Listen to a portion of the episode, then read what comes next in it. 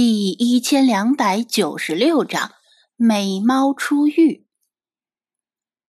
自从进入沙漠，整个队伍无论是男是女，根本没洗过澡，也没有洗澡的条件。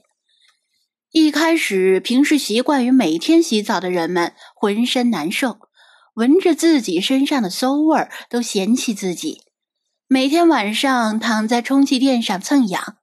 后来。后来就习惯了，甚至闻不到馊味了。只能说人类的适应能力真的很强。尽管如此，看到这一片清澈的湖面，洗澡的冲动就再也不可抑制。他刚解开了两个衬衣扣子，就感觉小腿肚被什么尖锐的东西顶上了。回头一看，是一脸鄙夷的雪狮子。正在用利爪隔着裤子顶着他的皮肤，还好他矮，否则可能顶到的就不是小腿肚子了。喵喵喵！你这个臭男人打算干什么？他张牙舞爪，努力做出一副凶狠的样子，但毕竟颜值太高，随便什么表情，拍张照片放到网上，都能引来一大堆人狂吸。我打算洗个澡。张子安实话实说。雪狮子瞪大眼睛，啐了几口，说道：“呸呸呸！没看到陛下也想入狱吗？你个臭男人，跳下去会污染水源的，赶紧随便找个地方死去吧。”张子安扭头一看，菲娜果然也站在湖边，盯着湖水。一副心痒难耐的样子，他想洗澡，菲娜甚至比他更想洗澡。灰头土脸的他早已不复平日的容光焕发，这对于爱干净的他来说是不可容忍的，还拒绝了雪狮子为他舔毛干净的要求。菲娜探出一只前爪，来回拨拉着水面。像是在观察水的深度和清澈度，犹豫着要不要下水。等一下，张子安刚想提醒菲娜，就被雪狮子打断了。喵喵，老娘警告你，只有陛下洗完了，你才能用你的脏爪子去碰水，尤其不能打扰老娘观赏美猫出浴，否则……作为警告。雪狮子的利爪向前略微一送，隔着裤子扎了他一咧嘴。不是，现在不确定这水干不干净，主要是不确定水里有没有危险。你总不想让菲娜下水后遇到什么危险动物吧？他吸着凉气，解释道：“来到一个完全陌生的环境，他担心灌木丛或者水里会不会有未知的危险。”湖里生活着鳄鱼的可能性基本为零，但有可能会有蛇。但凡沙漠里生活的蛇，哪种都不好惹。踩中天大的狗屎运，才找到一片绿洲。若是为了洗个澡而领了便当，那真是不值呀。菲娜他们这些猫类精灵，在陆地上不怕毒蛇，甚至可以说是毒蛇的天敌。但是在水里，啊！雪狮子听得也纠结起来。他既想观赏美貌出浴，又不想让菲娜受到意外的伤害，连一根汗毛受伤都不行。那怎么办？你赶紧想个办法！你这个整天口花花的臭男人，平时鬼点子不是很多吗？他又用爪子捅了一下。催促道：“别着急，饭要一口一口的吃，事要一件一件的做，急不得。”张子安趁他分神，赶紧往旁边一闪，脱离了他的掌控范围。毕竟被他一捅一捅的，还挺疼。雪狮子皱着鼻子冲他作势威吓，然后绕着湖边来回巡逻。禁止任何精灵在菲娜洗澡之前往湖里排泄，特别是理查德。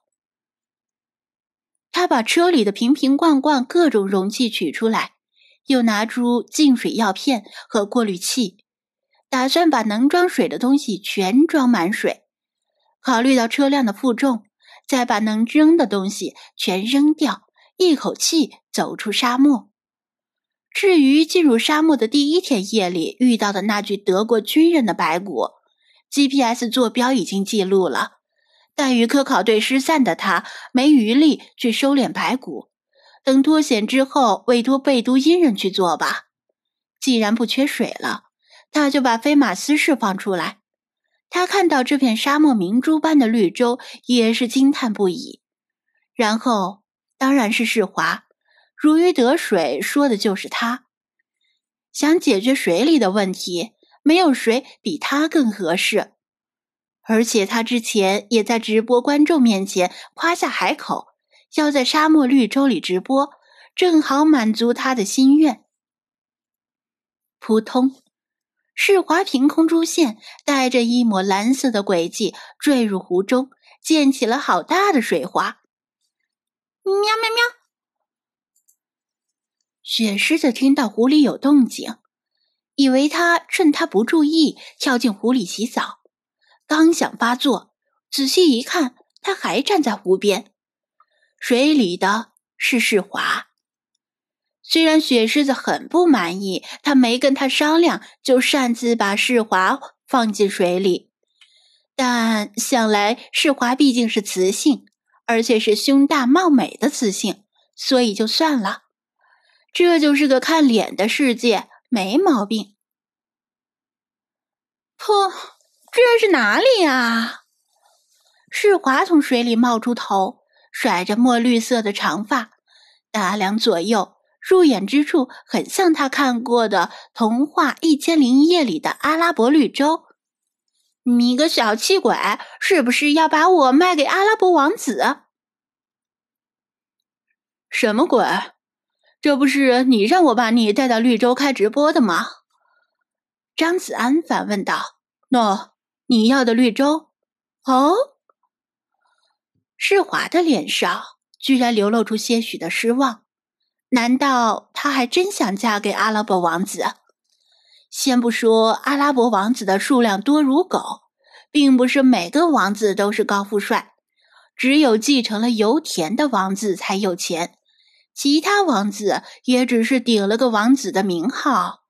当然，比普通人还是有钱多了。就算是家里有油田的王子，嫁过去的生活恐怕也不像他想象中那么美好。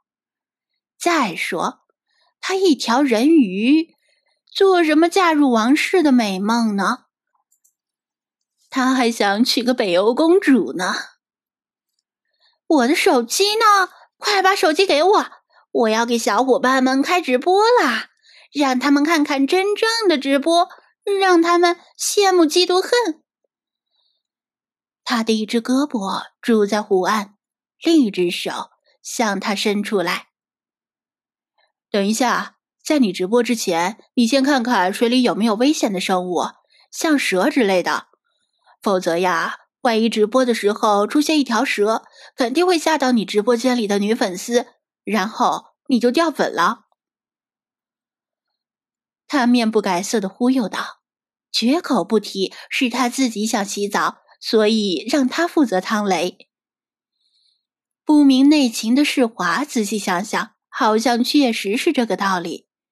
虽然他本身并不怎么怕蛇，在海里还见过海蛇，但再怎么说，蛇这种动物也不可爱。